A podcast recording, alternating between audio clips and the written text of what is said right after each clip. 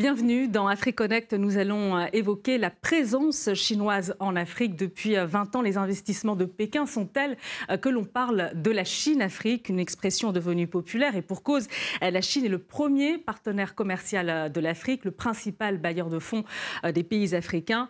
Pour vous donner une idée, les échanges commerciaux entre la Chine et les pays africains sont passés de 10 milliards de dollars en 2000 à 220 milliards de dollars en 2014. Reste à savoir si pour le continent euh, africain, il s'agit d'un partenariat gagnant ou perdant.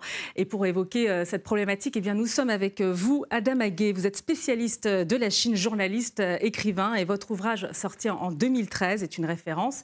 Chine-Afrique, le dragon et l'autruche aux éditions L'Armatan. Merci d'avoir accepté notre invitation dans AfriConnect. C'est mon plaisir d'être avec vous. Alors d'abord, pourquoi à l'époque ce titre, Le dragon et l'autruche? C'est que... Le dragon, la Chine et l'autruche, l'Afrique. Hein. À l'époque, euh, déjà, euh, le monde voyait émerger la Chine euh, en économie rugissante qui bouleversait tout sur son passage et menait pratiquement déjà la course en tête en termes de leadership économique. Au même moment, le continent africain quand même continuer de vivre des difficultés dans sa gouvernance économique, dans ses évolutions politiques, euh, dans les problèmes que rencontraient ces sociétés. Euh, et déjà, on commençait à sentir l'émergence de certains phénomènes transnationaux, terroristes et autres sur le continent africain. Ah, donc, il était tentant, pour ce qui me concernait, de faire une comparaison entre euh, les évolutions contrastées de la Chine, qui devenait euh, la première puissance euh, potentiellement euh, au plan économique, après avoir été pendant longtemps un pays vivant dans des difficultés, traversant des famines, des conflits internes à n'en plus finir, des invasions extérieures, et désormais prenant le dessus sur tout ce qui lui avait fait vivre ce qu'on a appelé le siècle de l'humiliation de la Chine de 1845 à 1945 jusqu'en 1949, la proclamation de la République populaire de Chine le 1er octobre 1949. Toute cette, période-là de difficulté, la Chine semblait l'avoir transcendée. Or, le continent africain, qui a connu une phase de libération nationale à partir de la fin des années 50, avec les indépendances, était parti, pour ainsi dire, sur un pied d'égalité au plan économique, en termes de revenus par tête d'habitant. Beaucoup de petits pays, comme même le Burundi, étaient en avance sur la Chine. Or, la Chine avait pris le dessus et l'Afrique était en position de recul.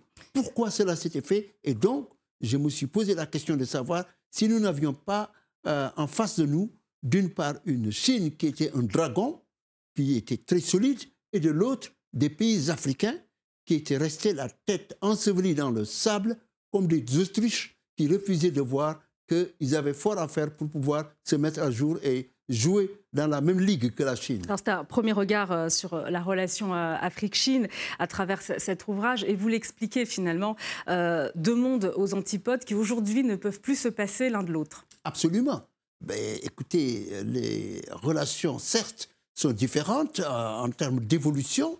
La Chine est pratiquement en passe, même si elle ne veut pas l'admettre, euh, elle est en passe de devenir une grande puissance économique. Euh, elle n'est plus en réalité le pays en développement qu'elle aime afficher. elle revendique cela pour pouvoir toujours bénéficier des liens qu'elle a tissés depuis 1955, depuis avril 1955 à Bandung avec les pays du tiers-monde, dont beaucoup de pays africains. Et vous avez euh, des pays africains qui, eux, véritablement, n'ont pas connu d'évolution positive. Et donc cette relation euh, s'est retrouvée à partir du moment où la Chine, ayant engagé une stratégie de réforme et d'ouverture économique à partir de décembre 1978, s'est rendu compte, la Chine, qu'il lui fallait impérativement retrouver ses liens fraternelle et idéologique avec les pays africains pour une autre raison, économique, parce qu'elle avait besoin des ressources naturelles du continent africain. Alors justement, justement est-ce que euh, cette image du dragon et l'autruche est toujours à l'ordre du jour? Parce que côté chinois, on vient chercher des matières premières euh, en Afrique, euh, et côté africain, on cherche évidemment des, investissements, des infrastructures. Est-ce que ça résume bien l'intérêt mutuel des deux pays, y compris d'ailleurs à l'échelon... enfin, est-ce que ça résume bien finalement la relation Afrique-Chine? Absolument. Vous savez, c'est une relation qui est bâtie sur des intérêts, disons, en apparence convergents. La Chine a besoin non seulement des matières premières, mais des marchés, d'infrastructures, mais également d'un espace pour déployer son pouvoir doux, son soft power, afin de gagner les voies africaines, voies qui lui ont été très utiles dans son évolution. Souvenez-vous, le 25 octobre 1971, quand la Chine a retrouvé, la Chine continentale, le siège qu'occupait Taïwan à l'Assemblée générale de l'ONU et au Conseil de sécurité après la guerre euh, civile chinoise de 1946 à 1949, quand la Chine a retrouvé ce, siège, c'est grâce aux voies africaines. Donc la Chine, clairement, avait un intérêt, a toujours un intérêt à déployer sa stratégie de pouvoir en Afrique. De l'autre côté, les pays africains qui ont des ressources naturelles, qui ont marché, qui ont des possibilités à, offrir à, des partenaires et qui veulent chercher à diversifier leur partenariat pour ne pas être seulement tributaires de leurs anciennes puissances coloniales ou des États-Unis, évidemment, voyez en la Chine ce partenaire qui venait leur Alors, parfois, ça ne se passe pas toujours très bien euh, dans votre pays. Au Sénégal, par exemple, euh, il y a un an, euh, le secteur de la cacahuète a, été, a subi une forte demande chinoise, ce qui a provoqué des tensions, des manifestations. la Chine, qui est devenue le, premier importateur de cacahuètes dans, votre pays, dans quelle mesure c'est difficile finalement de canaliser les appétits chinois sur le continent? Vous savez, la Chine, c'est le pays de 1,3 milliard d'habitants ou plus. Alors quand elle s'intéresse à un produit ou à un marché, elle rafle tout. Et donc, ça change les donnes. C'est ce qu'on appelle euh, euh, une disruption quand elle intervient dans les pays, surtout les petits pays comme les nôtres. Sénégal, c'est 200 000 km, c'est une population de 15 millions d'habitants. Donc, pour les agriculteurs euh, qui font leur arachide, ben, voir la Chine arriver a priori, c'est un atout. Parce mm. que le coût que les Chinois sont disposés à payer pour prendre cette euh, matière première, l'arachide, pour aller en faire autre chose, triturer ça, et même, disent certains, en faire du lait qu'ils revendent en Afrique, naturellement, c'est tentant. Alors, par rapport à nos pays, la difficulté est que la Chine, quand elle vient, elle ne tient pas en compte les possibilités et les attentes de ses partenaires. Elle vient comme euh, une force, un éléphant, et qui rafle tout.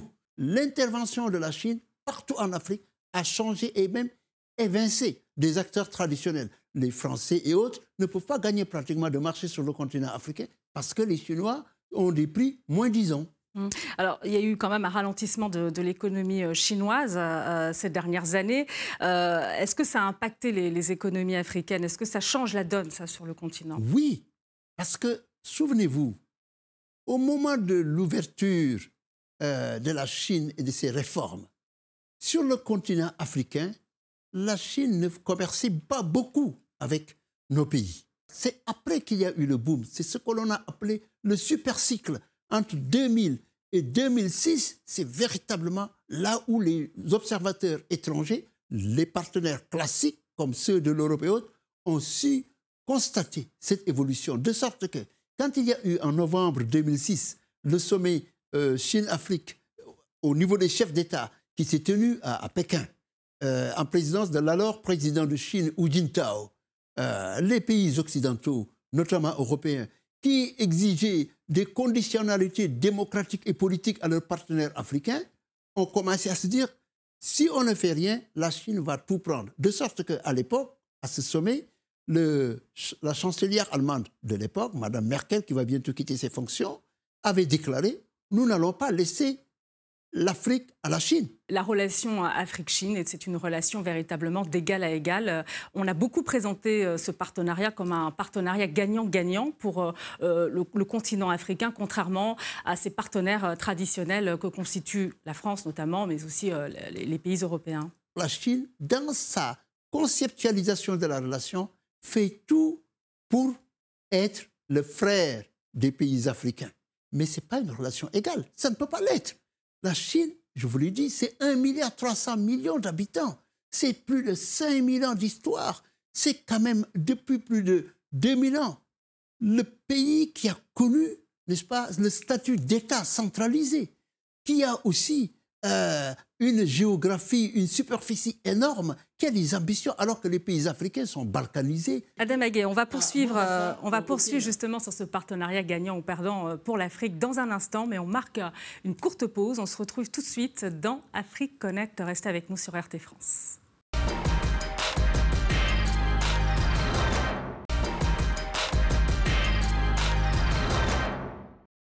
Retour dans AfriConnect euh, sur RT France. La Chine fait-elle du bien ou du mal à l'Afrique? On en parle avec vous, euh, Adam Aguet, spécialiste euh, de la Chine. Justement, la Chine ne conditionne pas son aide, ses investissements à la bonne gouvernance. Est-ce que ça, c'est un point positif réellement pour les pays africains? Non, c'est un problème sérieux parce que l'Afrique, quand même, s'il y a eu une évolution qu'on avait saluée, c'est la démocratisation. On a connu la boule, on a connu les conférences nationales. Les pays africains sont assoiffés, les populations africaines assoiffées de liberté et de démocratie. Or, aujourd'hui, il y a une régression de la démocratisation du fait précisément de ces nouveaux acteurs venus du Sud, que ce soit la Chine, que ce soit euh, la Russie, que ce soit la Turquie. Euh, elles n'ont pas, euh, ces nations, les mêmes critères que euh, les pays qui avaient accepté la démocratisation dans nos pays. Dans le cas plus spécifique de la Chine, ce problème-là se pose parce que la Chine a une approche statocentrée. Ce sont les États pratiquement avec lesquels elle préfère travailler. Elle ne parle pas avec les opinions publiques, elle ne parle pas avec les citoyens, elle ne tient pas compte de la soif de démocratie des pays africains. Et pire, ce que l'on voit aussi, parce que cette opacité dans les négociations de contrats, tous les contrats, que ce soit dans le domaine des infrastructures, que ce soit dans le domaine des, euh, des, minerais, que ce soit dans le domaine du pétrole, du gaz et des transports euh, plus récemment, euh, ces négociations se font avec des bakchis, des dessous de, sable, de table. Tout cela, ce sont des pratiques qui érodent les, progressions du, côté, du côté des, pays africains, on apprécie la non-ingérence de la Chine. Ça aussi, c'est une réalité. Ce sont les États, les dirigeants officiels qui apprécient ça. Si on regarde plus en profondeur, cela pose un problème parce que la Chine consolide par son action des pouvoirs euh, à qui elle apporte des prêts dans des conditions non négociées sous le regard des opinions publiques, en, tout cas des institutions qui sont chargées de vérifier ce qui se passe dans la relation sino-africaine. Aujourd'hui, les pays africains, euh, ben, écoutez, ils s'endettent à tour de bras et avec le Covid, ils ont en face d'eux une Chine qui fait semblant de les aider, mais n'a fait qu'une seule concession, accepter le principe d'une suspension du service de la dette mais refuse de s'associer au club de Paris. On va parler de la dette, mais les pays africains, c'est vrai, ils semblent se montrer plus à l'aise avec euh, les partenaires qui n'ont jamais euh, colonisé euh, des territoires africains. C'est le cas de la Chine, appréciée pour ses investissements dans des domaines structurants comme les infrastructures. Elle mène des opérations séduction à la perfection, à l'image de ce cadeau offert à l'Union africaine, son siège immense à Addis Abeba. Mais ce n'est pas tout, comme nous l'explique Léa de Caso. La ligne ferroviaire reliant Nairobi à Mombasa, au Kenya, le barrage hydroélectrique de Soubré, en Côte d'Ivoire, les arènes de lutte de Dakar, au Sénégal, ou encore le pont Maputo, au Mozambique. Le point commun de ces infrastructures, elles sont toutes financées par la Chine, créancier majoritaire de l'Afrique. Entre 2005 et 2017, 137 milliards de dollars ont été prêtés par l'Empire du Milieu à des pays africains, l'équivalent du PIB marocain. La Chine est partout sur le continent, dans le domaine minier ou ferroviaire, mais aussi dans le secteur culturel. Avec la création en 2004 du premier institut Confucius où l'on apprend le mandarin et le kung-fu, le président Xi Jinping exerce son soft power. De quoi faire dire à certains que l'expansionnisme chinois a un arrière-goût de colonialisme. Mais les principaux concernés ne le voient pas de cet œil. C'est pas une fausse critique en fait. Toujours est-il qu'aujourd'hui les Africains ont envie de changer et de, paradigme. Ils ont envie de voir certainement autre façon de faire. Les anciennes colonies certainement ont montré leurs limites euh, dans tel ou tel domaine. Et si la Chine vient offrir de, meilleurs euh, horizons, je ne vois pas pourquoi est-ce qu'on ne va pas aller vers ce, modèle chinois. En 2016, l'Institut indépendant Afrobaromètre réalise le premier sondage sur l'opinion africaine à l'égard de son principal partenaire commercial. 63% des citoyens interrogés ont une image positive de la Chine. L'étude est d'autant plus parlante en Afrique francophone. 92% des Maliens et 70% des Béninois sont séduits par le modèle de développement chinois. Pour Richard Wessou, cette opinion puise ses explications dans les années 60. D'abord, il faut comprendre que déjà à partir des années 1960, et beaucoup plus précisément à partir des années 1975, la Chine a eu un essor économique vraiment record Or, au départ des, indépendances, la Chine et la plupart des pays africains étaient, au même niveau. Donc si aujourd'hui la Chine est perçue comme un meilleur modèle de développement, peut-être que les, Africains veulent se mirer un peu pour voir, voilà un pays euh, qui avait le même, niveau, le même PIB que nous, euh, un, peu avant les années des indépendances, et aujourd'hui qui est presque la deuxième puissance mondiale. Donc l'investissement de la Chine vient à point nommé. C'est en 55 avec la conférence de Bandung que les fiançailles sino-africaines sont organisées. Première rencontre entre les dirigeants de pays asiatiques et africains, les 29 nations réunies marquent la naissance du tiers-monde en opposition au bloc soviétique et américain. En 2000, les relations se solidifient avec l'organisation du premier FOCAC, le Forum sur la coopération sino-africaine, et elles prennent un nouveau tournant avec la stratégie des nouvelles routes de la soie. Ce projet phare de Xi Jinping consiste à relier la Chine au reste du monde grâce à un énorme réseau d'infrastructures, tout en prêtant l'argent nécessaire au financement de ce réseau. Conséquence, l'Afrique semble prise dans le piège de la dette. En 2021, à l'exception de la Grenade, tous les pays du monde en situation de surendettement sont africains. Adam Aguet, euh, globalement, la perception euh, de la Chine par les populations euh, africaines semble plutôt positive. Il y a quand même des questions, on l'a entendu, autour du soft power chinois, avec cet arrière-goût de, colonialisme. Votre avis là-dessus? Écoutez, ça c'est quelque part normal. les populations se trouvaient étranglées par les difficultés économiques Or, quand les Chinois sont venus, ils ont commencé à mettre sur le marché euh, des produits à bas prix, ce qui a permis à, la plupart des Africains de pouvoir s'amuser, euh, acheter des téléphones moins chers, avoir euh, des habits, des chaussures moins chères, même si la qualité laissait à désirer, c'était quelque chose qui s'offrait. D'autre part, l'arrivée de la Chine élargissait l'assiette et remettait un peu euh, le continent africain dans une position où il pouvait négocier dans ses relations avec l'extérieur. Parce que pendant longtemps, la relation de l'Afrique avec le reste du monde était dominée, après la fin de la guerre froide, par une surdomination, pour ainsi dire, euh, des États-Unis et des pays européens. Or, la Chine, la Russie euh, et la Turquie, pour ne citer que cela, sont venus mettre sur la table une autre façon de faire. Et après, il se trouve que de plus en plus, en particulier avec la crise financière de 2008-2009, les pays africains à qui on avait vendu le consensus de Washington et les approches néolibérales du monde occidental promues par les Reagan, Carter, euh, Thatcher et autres, se sont rendus compte que le fait d'avoir mis de côté l'État, l'État stratège, social et solidaire, était devenu un problème. mais, mais ceux qui qualifient l'Afrique de colonie euh, chinoise, ils ont tort ou raison? Mais ceux qui qualifient de colonie, ils le disent pour le long terme. Parce que la Chine vient en Afrique pour prendre, acheter dans des conditions parfois douteuses, pour ne pas dire léonines, des terres arables. L'Afrique dispose de 61% des terres arables.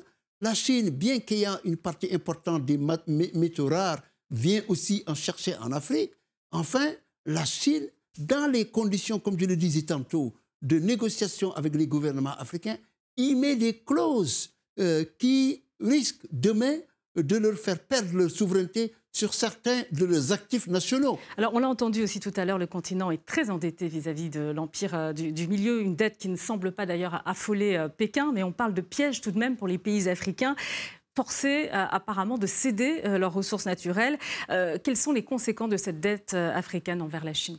La Chine a la même mise sur ces pays africains parce que les pays traditionnels qui pouvaient financer euh, les, besoins financiers du continent africain, que ce soit la France et d'autres, n'ont plus cette capacité-là. Et dans le même temps, la Chine, elle, propose aussi des, alternatives euh, euh, et des modèles de, financement à la Banque mondiale, à l'instar de sa Banque asiatique d'investissement dans les infrastructures, la BAI, qui collabore notamment avec la Banque africaine de, de développement. C'est un instrument qui a fait ses preuves Oui, c'est de bonne guerre. C'est normal. La Chine veut ramener le monde à l'état où il était avant l'émission des pays occidentaux sur son territoire avec la guerre de l'opium en 1840-1856. La Chine, aujourd'hui, se dote de ses propres institutions, son business, son propre business model. Euh, ce que la Chine a réalisé pour pouvoir faire son entrée sur le continent africain, il l'a fait sur la base de ce que le Japon et d'autres pays asiatiques ont réalisé euh, euh, d'une croissance portée par le commerce extérieur. Or, aujourd'hui, la Chine se rend compte que cette stratégie n'est pas la bonne, il lui faut s'attaquer à ses problèmes intérieurs. Parce que toute cette croissance par le commerce était portée par les entreprises logées sur la côte est de la Chine, dans les régions de euh, Shenzhen, Guangzhou et autres. Aujourd'hui, vous, avez cité les éléphants blancs. C'est vrai qu'on pointe beaucoup les éléphants blancs offerts euh, par la Chine euh, au continent africain. mais globalement, ces investissements dans, les infrastructures, est-ce que ça, ça a été un vecteur de, de développement pour le continent? On peut dire que ça a aidé à donner un espace de respiration aux pays africains. Mais cette dépendance vis-à-vis -vis de la Chine, elle est quand même précaire. Aujourd'hui, la Chine, qui comptait sur les matières premières et tout, est en train de réduire, pour ainsi dire, sa voilure dans ses expositions par rapport aux pays africains. Elle impose des critères qui font que les pays africains sont tenus à la gorge. Et enfin, la Chine sait qu'il lui faut réaliser sa stabilité intérieure qui est l'un des mandats du ciel. L'un des enjeux aussi euh, dans cette relation pour le continent africain, c'est s'insérer dans les échanges mondiaux. Euh, en 2019, les échanges commerciaux sino-africains représentent seulement 4% de la balance commerciale chinoise. Euh, il y a ce projet des routes, des nouvelles routes de la soie portées par la Chine partout dans le monde, hein, même en Europe, en Asie, en Afrique. Est-ce que véritablement le continent africain sort son épingle du jeu et euh, peut justement euh, euh, faire peser lourd justement dans les échanges mondiaux grâce à ce partenariat avec la Chine. Il ne faut pas se tromper.